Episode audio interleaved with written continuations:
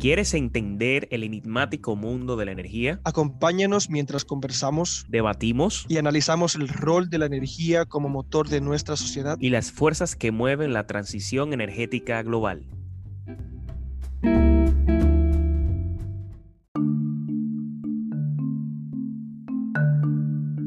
Hay eventos severos que han ocurrido en, otros países por eventos climáticos. Un ejemplo muy reciente es lo sucedido con el hermano Puerto Rico, pues resultado de, una, de un evento climático catastrófico, pues ellos perdieron eh, prácticamente toda su infraestructura eléctrica y no fueron capaces de dotar de energía a, todos los usuarios finales, dígase a la, a la ciudadanía, al sector eh, industrial, al sector gubernamental, etc. Y es que cuando hablamos de resiliencia en todo el mundo, lo que hablamos es de mejorar la red para que ante un evento, ya sea climático o de otro tipo, la red pueda recuperarse de la, de la, de la manera más eficiente posible. ¿Y qué significa esto? En el menor tiempo posible y con las condiciones de seguridad adecuadas. Sin embargo, cuando estos sistemas de distribución sufren daños graves, los enfoques tradicionales, es decir, cómo está estructurada nuestra red, no puede garantizar precisamente que se suministre la energía a las cargas críticas que tanto se necesitan eh, de cara a estos eventos que ocurren. Entonces, debido a ello ha subido una herramienta, una herramienta que tiene el potencial de estudiar, de, vamos a decir, de hacer los análisis del lugar para poder desarrollar la arquitectura adecuada para estas redes. Y entonces es lo que vamos a estar hablando aquí, Emilio. Y nos gustaría que nos presentes cuál es este proyecto, de qué va este análisis de resiliencia para el desarrollo de arquitectura de microredes frente a eventos climáticos en los sistemas eléctricos de la República Dominicana, de qué va este contexto, cuál es el proyecto, cuál es el objetivo principal.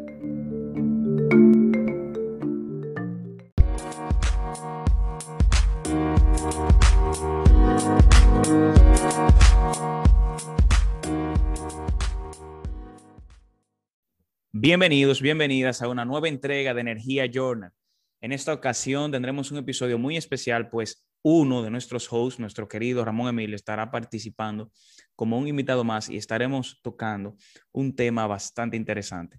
Pues en esta ocasión vamos a estar hablando con tres investigadores, tres investigadores destacados y vamos a comenzar dándole la bienvenida a Ramón Emilio. Ramón Emilio, en la actualidad, divide su tiempo y energía entre la labor académica como profesor en la Escuela de Ingeniería Eléctrica y Mecánica de la Pucamaima y también él trabaja en un startup de, que trabaja el Nexus de agua y energía.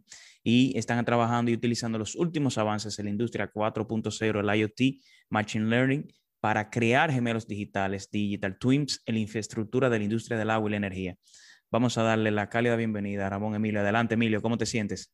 Gracias por esta pequeña introducción, aunque creo que nuestros seguidores conocerán mi voz ya después de, este tiempo que tenemos. Yo entiendo que sí, Emilio, es por protocolo, tenemos la costumbre de presentar a nuestros invitados y en esta ocasión estarás jugando ese rol y no sé cómo te sientes, cómo te sientes del otro lado de la mesa hoy. ¿Se siente más tranquilo, más relajado? Ah, relajado, no, la verdad. es una conversación que ya hemos tenido. Esto es bastante llevadero porque es un tema que nos apasiona a ambos. Entonces, da igual en qué lado de la mesa esté, estoy aquí para compartir mis experiencias y mi tiempo con ustedes. Excelente, excelente, Emilio. ¿Y qué piensas del pacto? Ya se firmó el famoso pacto eléctrico. Sí, sí, para contexto de lo que nos están escuchando, hoy es 26 de febrero de 2021. Después de siete, ocho años de discusión, debate, por correcto, correcto. se firma el pacto eléctrico. Pero ese es un tema que vamos a seguir estando hablando alrededor de él y a, lo largo, del año, creo yo, Miguel, porque es un tema que va a seguir dejando mi Sí, sí, sí, definitivamente. Pues en lo que nos compete hoy, vamos a pasar, Emilio, a presentar a nuestro próximo invitado en, en, este episodio de hoy. Él es ingeniero electrónico con maestría en sistemas de control automático por la Universidad de Puerto Rico, recinto Mayagüez, y maestría en ingeniería biomédica por la Universidad Internacional de Valencia. Cursó sus estudios de grado en la Pontificia Universidad Católica Madre Maestra y ha ocupado la posición de investigador asociado en el programa de investigación en sistemas inteligentes y electrónica aplicada PIELASI desde el año 2002, realizando varias investigaciones, Emilio, dentro de las áreas de controles automáticos, sistemas inteligentes y electrónica de potencia.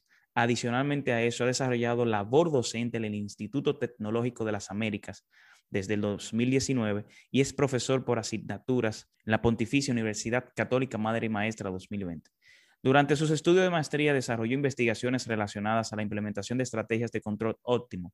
Ha presentado trabajos tanto en congresos nacionales como internacionales y ha participado como expositor en el Congreso Internacional Investigación Científica organizado por el MESIT. Adicionalmente, es co-investigador en dos proyectos que se encuentran en ejecución por el Pielasi. El primero, auspiciado por el CAIS COICA del desde el 2018, e enfocado en el desarrollo de índices predictivos para la incidencia de las diabetes tipo 1 y 2. Con ustedes, dándole la cálida bienvenida a Rafael Batista. Rafael, ¿cómo te sientes, campeón? Muchas gracias por la invitación. De verdad que es un honor poder participar en este podcast tan interesante y bueno, poder hablar de estos temas tan relevantes para lo que tiene que ver eh, en el desarrollo de la sociedad dominicana, ¿verdad? Excelente, Rafael. Bienvenido, bienvenido, realmente. Gracias, muy gracias. de tenerte aquí. Sé que tu experiencia en el área va a ser bastante interesante para el tema que tenemos hoy. ¿Y qué te parece, Rafael y Emilio, si le damos la bienvenida ahora a nuestro tercer invitado? Y él es un invitado que ya ha estado con nosotros aquí en Energía Journal. Él es ingeniero electromecánico de carrera con maestría en energías renovables. Él ha trabajado desde sus años de estudiante en la investigación como asistente en el Laboratorio de Nanociencias de la Pontificia Universidad Católica Madre y Maestra.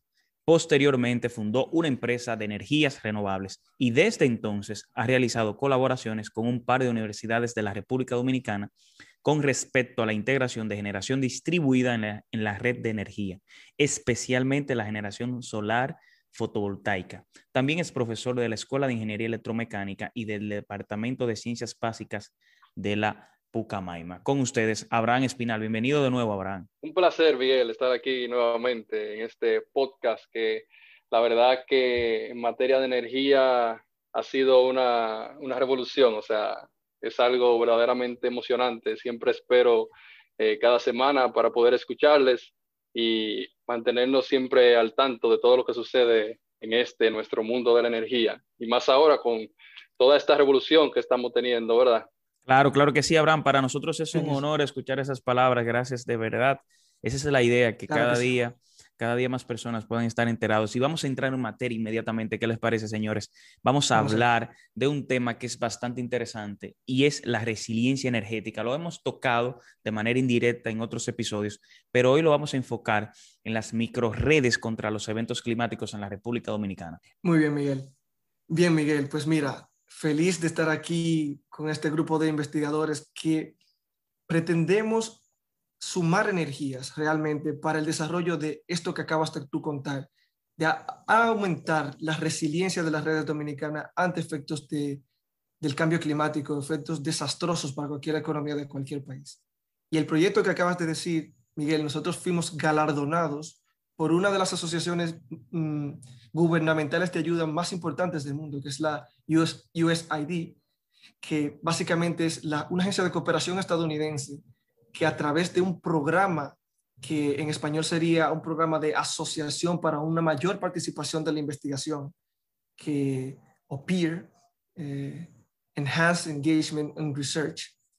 Este programa es un programa de subvenciones internacionales del gobierno eh, americano que financia a ingenieros o científicos como nosotros que desarrollan tecnología a la mano de investigadores que están en, en, su madre patria, digamos. Perfecto, eh, perfecto. Luego, contaremos un poquito más de cómo va esto, pero este es como el marco del proyecto. Fuimos galardonados con este proyecto que se encuentra en su décima edición y Perfecto. dos proyectos de nuestro país eh, estuvimos entre los dos proyectos de nuestro país que tuvimos este galardón. Excelente, felicidades.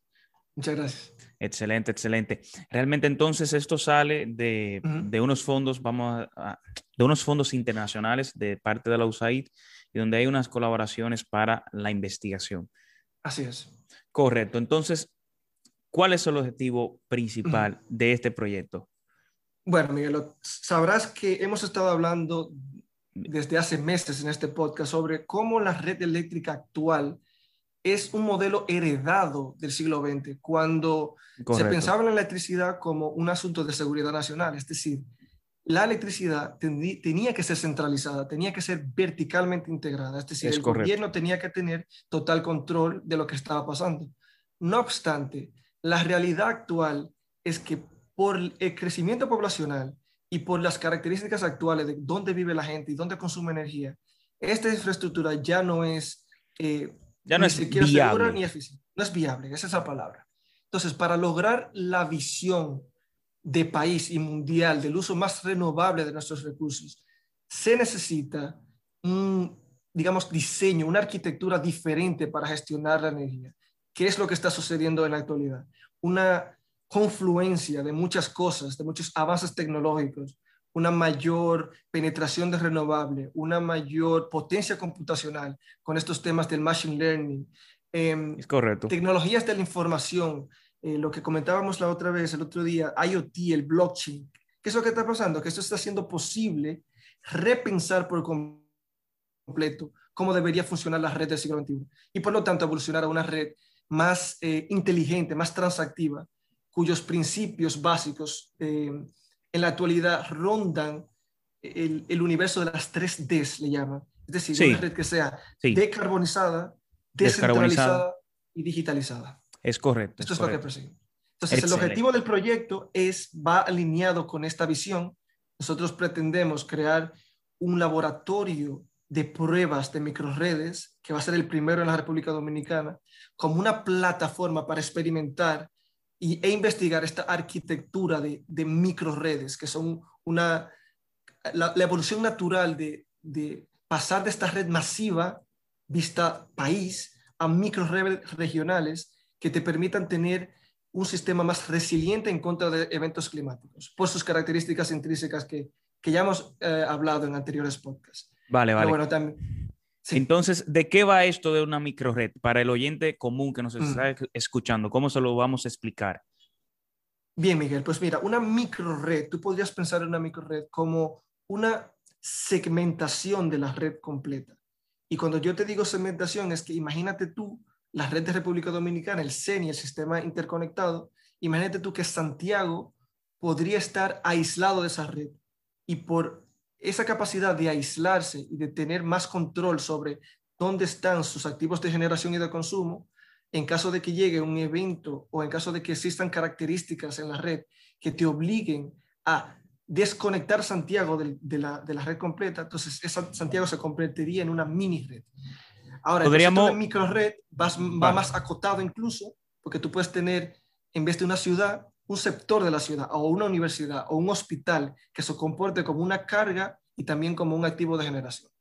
Ok, entonces, hasta, cierto punto podríamos hablar de, de entonces, eh, de cuando tú tienes un concepto de microred, eh, verlo como si fuese un sistema aislado o un sistema aislado que tiene la capacidad de conectarse. Correcto, exacto. O sea, mm. es un sistema aislado pero que está interconectado.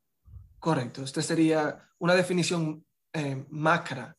Eh, no obstante, si es verdad que existen microredes que están em, aisladas completamente y siguen llamándose microredes, ¿sabes? Excelente, excelente. Mm. Entonces, pasando un poquito a las características eh, de la tecnología que ustedes hablan. ¿Qué, tecnología vamos a encontrar en este laboratorio? Por ejemplo, si una persona visita ese laboratorio en la universidad, ¿qué tecnología podría encontrar? Sí, eh, para esto le, daré la palabra a mi colega y compañero Rafael Batista para que nos cuente un poco más de las características de la, del testbed que vamos a estar desarrollando. Sí, buenas, Emilio. Muy interesante la introducción sobre el tema y la, sobre la relevancia ¿verdad? de este planteamiento que hemos logrado que pues, este proyecto sea ¿verdad? Eh, otorgado a la Pontificia Universidad Católica Madre Maestra. Importante decir que no solo que fueron dos proyectos en República Dominicana, sino que fueron un total de 29 proyectos en todo el mundo. Excelente. Entonces, que de verdad que, tanto para mí como para mis compañeros, pues un logro que de verdad nos eh, ah, orgullece, ¿verdad? Nos da un buen espaldarazo de la importancia de esta propuesta, ¿bien? Tanto desde el punto de vista de la integración de renovables como de la, ¿verdad? del mejoramiento de la resiliencia en nuestra red nacional. Bien. Y bueno, ¿qué esperaría una persona que llegaría a ver este laboratorio de microredes? Pues vería, ¿verdad?, la integración de distintos tipos de sistemas de generación, ¿bien? Todos eh, controlados por un sistema de, de control distribuido, ¿bien? Entonces, pues me podrían decir, bueno, pero ¿qué diferencia hay entre esto que ustedes están planteando versus, por ejemplo, el inversor de un panel solar que yo tengo en mi casa, ¿verdad?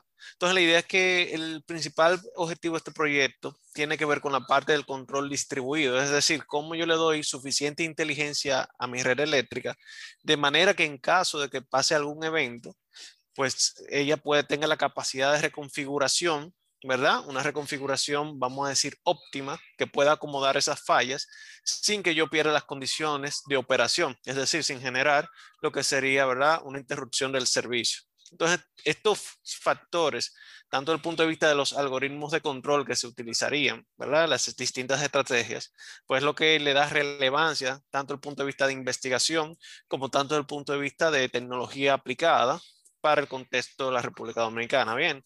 O sea, o sea que, Rafael, lo que encontraría una persona común allí en ese laboratorio sería un conjunto de, sistemas electrónicos que lo que hacen es tener la capacidad de, en base a una situación actual, a, un escenario X, tomar decisiones en cuanto a los, los distintos parámetros eléctricos.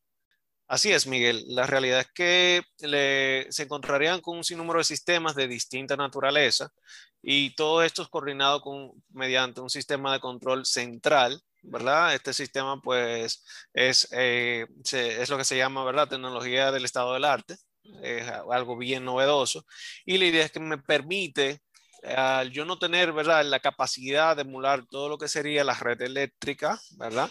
Pero sí me permite crear gemelos digitales de mi red eléctrica, es decir, una simulación que, por ejemplo, yo pudiera simular, ah, perfecto, el efecto de mis cargas, hacer un, un, modelo escalado de mi red y los resultados que yo tendría, ¿verdad? De las distintas simulaciones, los distintos eh, estrategias de control que yo propongan, pues serían relevantes. Esto me llevaría, me abre una herramienta para yo crear políticas, es decir, cómo el, el Estado dominicano, ¿verdad? y las mismas distribuidoras pueden decir, mira, yo necesito hacer una inclusión de esta, mediante este tipo de tecnología, de es distintas fuentes energéticas, qué tipo de, esquema como yo tengo un control centralizado del punto de vista, vamos a decir más que centralizado, intercomunicado, ¿bien?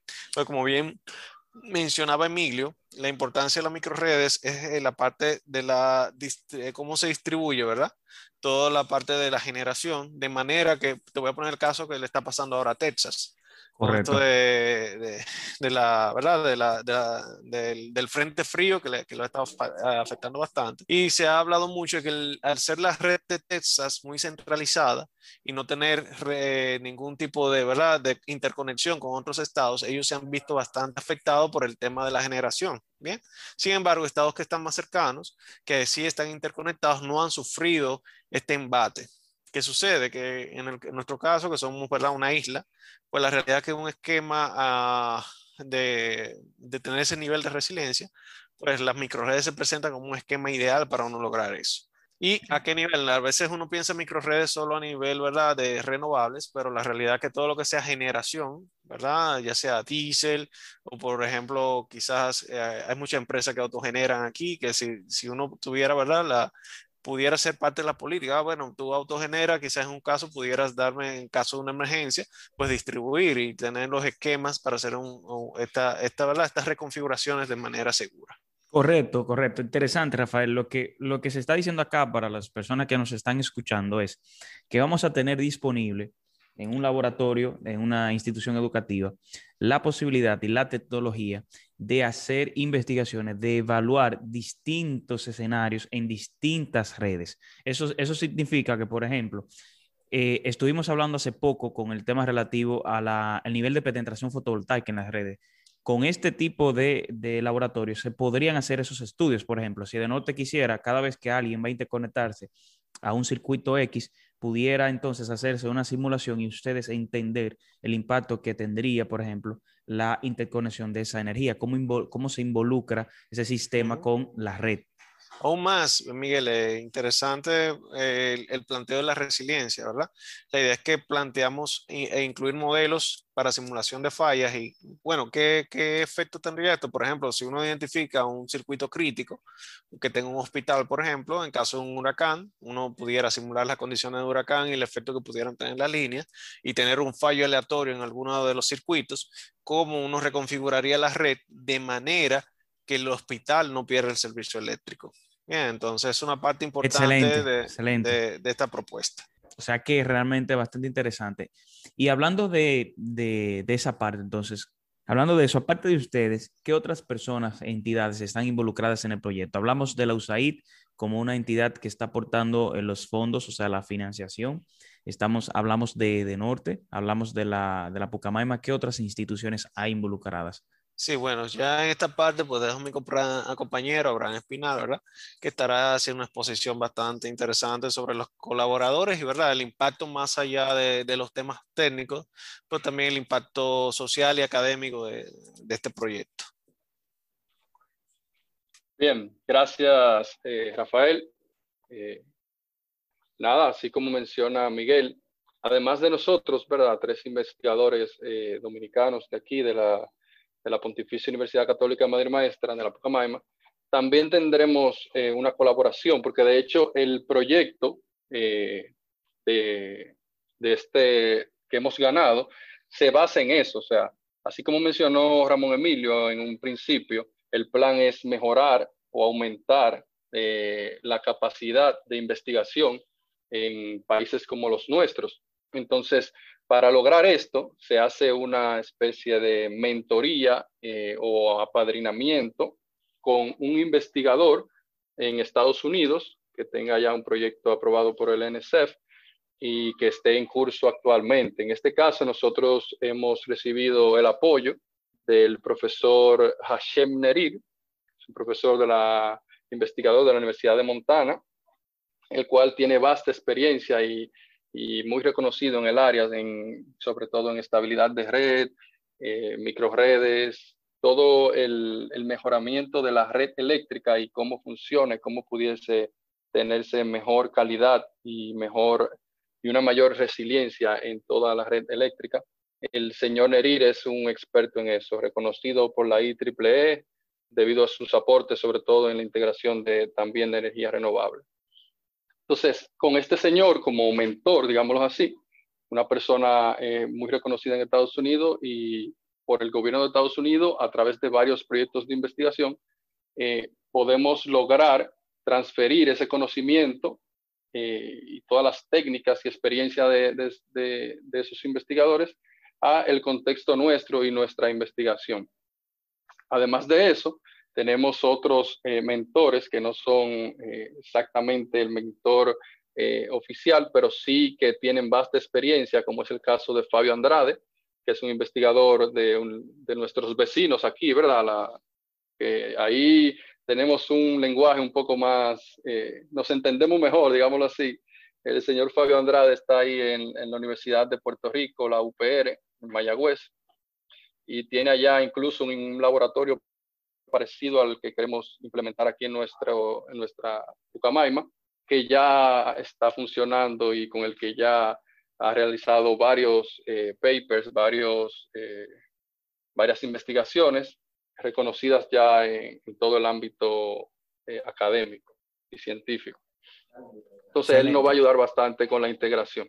Aparte de estos investigadores que son mentores nuestros, también tenemos en la parte eh, comercial y gubernamental, si se puede llamar así, unas cuantas empresas privadas que tienen interés de, de aportar de, de, diferente manera, ya sea con data sobre, sobre comportamiento del sistema fotovoltaico, eh, ya sea con información sobre los clientes y cómo se comporta su, su carga. Eh, y también cualquier tipo de cómo está la regulación actualmente. En ese caso tenemos las distribuidoras, el de Norte Dominicana, que ha sido nuestro mayor eh, auspiciador en ese sentido para proveernos, como ya mencionaron, eh, data técnica sobre la red, eh, perfiles de carga, toda, toda información que pudiese ser muy útil para nosotros poder, como mencionaba Rafael, poder simular la red y tener circuitos eh, de ejemplo, que pudiésemos, circuitos críticos, en lo que pudiésemos simular catástrofe y ver cómo se comporta y ver cómo eh, se puede recuperar la red ante una catástrofe, que no nos pase como Puerto Rico, ¿verdad? Que nuestro vecino nuestro mayor ejemplo, que tiene una situación eh, meteorológica muy parecida a la nuestra. Es correcto. Y que eh, no hace mucho, o sea, hace muy poco tiempo, sufrió algo que no era algo que se entendía que podía pasar, pero pasó. sí, algo bastante desagradable. Una catástrofe, sí, duraron meses para recuperarse y el impacto económico, eh, social y en las vidas de, la persona fue algo, eh, un trauma muy, muy grande. Entonces, para eso, ¿verdad? Es como ya ha mencionado Emilio y Rafael, nuestra investigación y, y, va orientada en ese sentido. Recientemente, y disculpa Miguel ya para, para terminar la idea, recientemente de Sur también ha mostrado interés en, en nuestra investigación y posiblemente también forme parte de nuestros eh, colaboradores en ese sentido. Sí, también, sí, no, disculpa. Adelante. tranquilo, tranquilo, tranquilo, adelante. No, bien. Te decía que, que esos son los colaboradores, los colaboradores eh, principales que vamos a tener. Igual hay otras eh, empresas que estarán colaborando con, con nosotros, tanto de, del, sobre todo el sector eh, privado, pero también algunas instituciones públicas, que luego iremos definiendo mejor todo el esquema de colaboración que tanto ellos hacia nosotros como nosotros con nuestros resultados, a los que ellos tendrán acceso y podrán, eh, vaya, o sea, tener un laboratorio de este tipo, donde podremos correr simulaciones con hardware in the loop, como mencionaba Rafael, explicó un poco el funcionamiento. Podríamos simular, ¿verdad? Cosas, eh, situaciones, eh, parámetros que pudiesen ser muy útiles, o sea, pudiese ser un marco de referencia para todas las empresas relacionadas al sector, en la cual pudieran eh, llegar y con situaciones y análisis, como tú mencionabas, el caso de la inclusión fotovoltaica, y, la posible regulación, ¿verdad? Porque ahora mismo la regulación, sobre todo en cuanto a reserva de energía y también eh, posible compensación de reactivos, toda esa parte que pudiera en verdad a permitir que el mismo sector fotovoltaico continúe creciendo, porque si el sector fotovoltaico afecta de manera negativa a la red, no, no va a poder continuar creciendo, ¿verdad? Correcto. Como es una posibilidad. Entonces, si logramos eh, a través de, de, este laboratorio que vamos a tener y nuestra investigación, poder aportar, ¿verdad?, un grano de arena eh, a todo el marco regulatorio eh, para lograr ir avanzando y que la inclusión fotovoltaica eh, ayude y cada vez mejore aún más nuestra red eléctrica, que al final es lo que quiere el gobierno y lo que todos queremos. Y por eso se ha firmado el pacto eléctrico, a mi entender también, ya que es un tema que está caliente, está caliente lo menciono. Eh, el plan es eh, mejorar la red, mejorar el servicio y que todos podamos tener nuestro, una, un mejor, una mejor red eléctrica.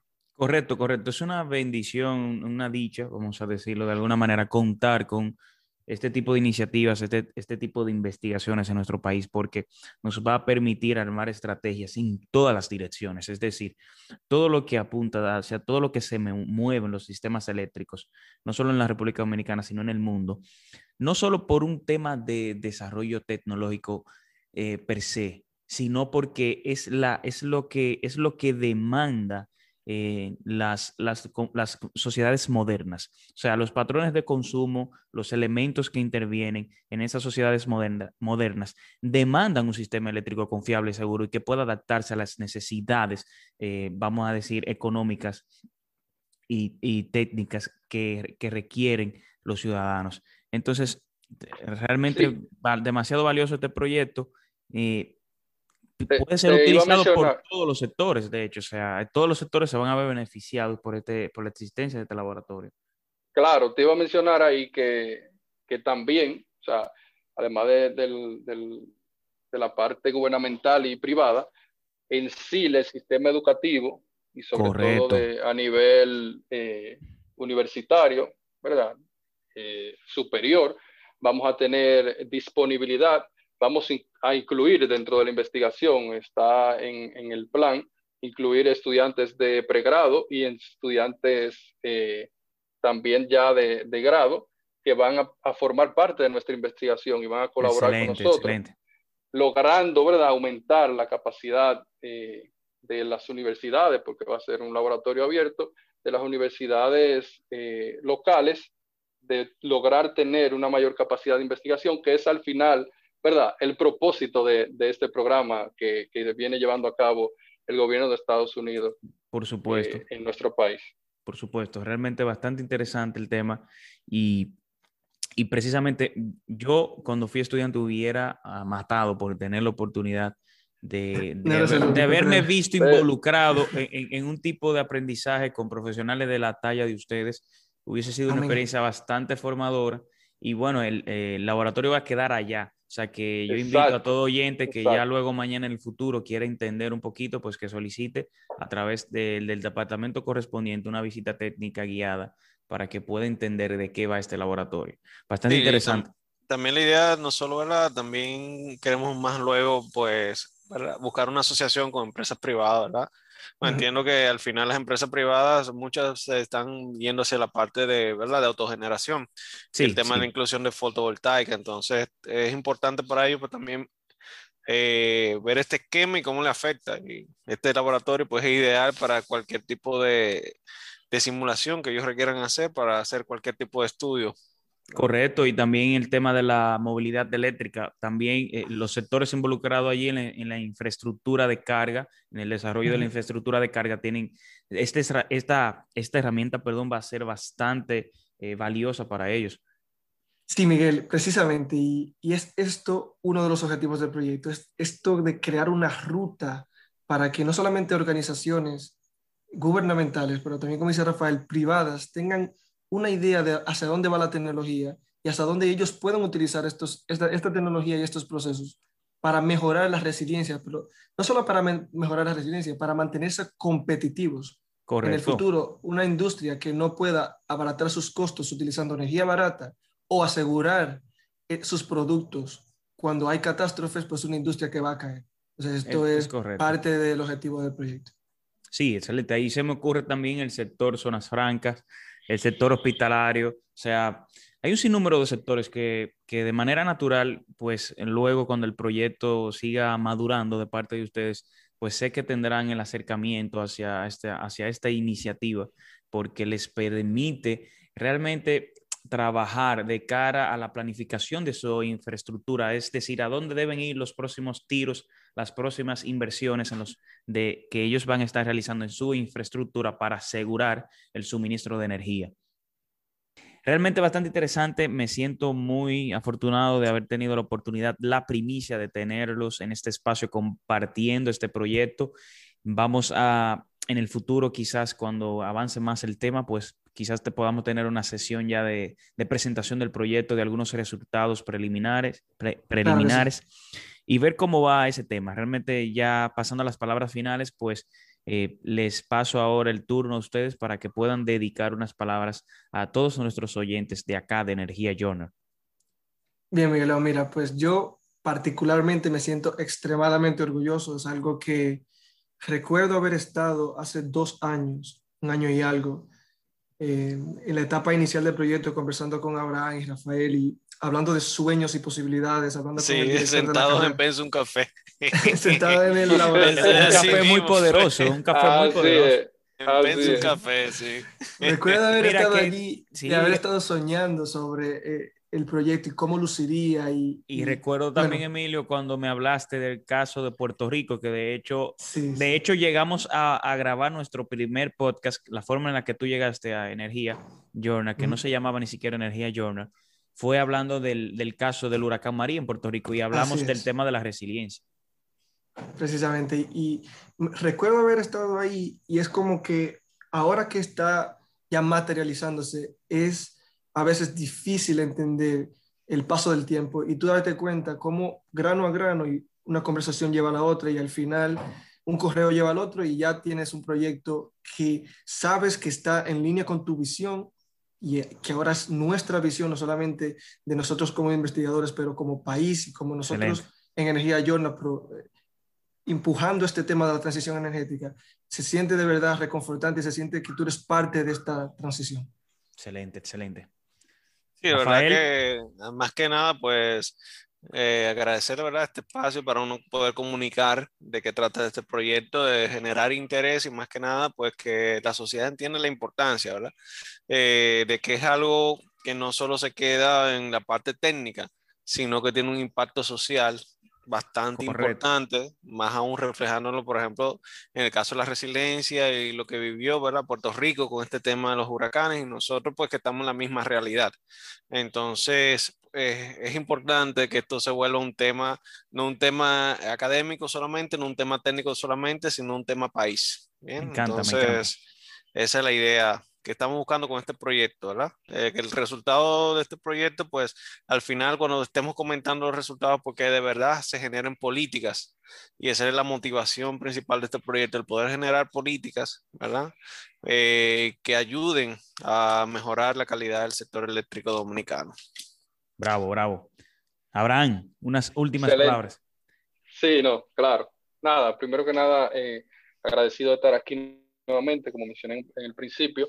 Y como ha mencionado ya mi compañero, en nuestro plan, eh, gracias a Dios, se nos ha, se nos ha dado este, en esta ocasión, va a ser eh, poder desarrollar bien este proyecto y eh, capacitar, además, a compañeros de, de allá de, en la universidad y lograr tener un laboratorio que aporte, que como tú mismo mencionaste, hubiese sido, wow, algo cuando estudiábamos, poder tener un laboratorio de este tipo un sueño, eh, poder que las siguientes generaciones vivan ese sueño, ¿verdad? de tener ese laboratorio, de poder hacer investigación en ingeniería eléctrica en nuestro país a un nivel, eh, a un nivel verdaderamente apreciable, eh, importante, con relevancia internacional. O sea, eso es lo que queremos lograr y si Dios quiere, vamos, vamos para allá.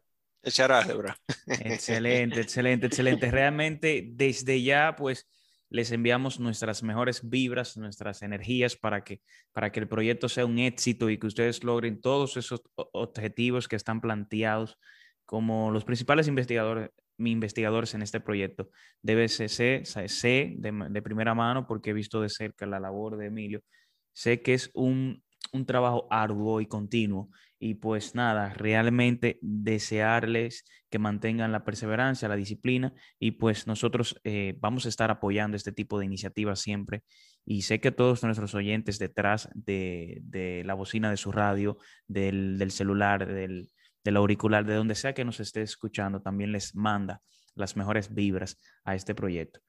Pues pasando a las palabras finales ya de este episodio, nuevamente gracias por estar acá, por seguir interesándote en el microcosmos de la energía y todo lo que se mueve alrededor de este interesante mundo y del sector eléctrico en la República Dominicana acá en Energía Journal. Para nosotros es un honor eh, poder compartir estos momentos con ustedes. Y nuevamente, gracias, gracias. Te pedimos que nos compartas, que, que hagas llegar esta información a las personas que tú crees que les puede ser de su interés. Y esto ha sido todo, un nuevo episodio, una nueva entrega de Energía Journal. Y recuerda que te invitamos a que nos acompañes y que inspiremos juntos el uso adecuado de la energía. Hasta pronto. We'll be right.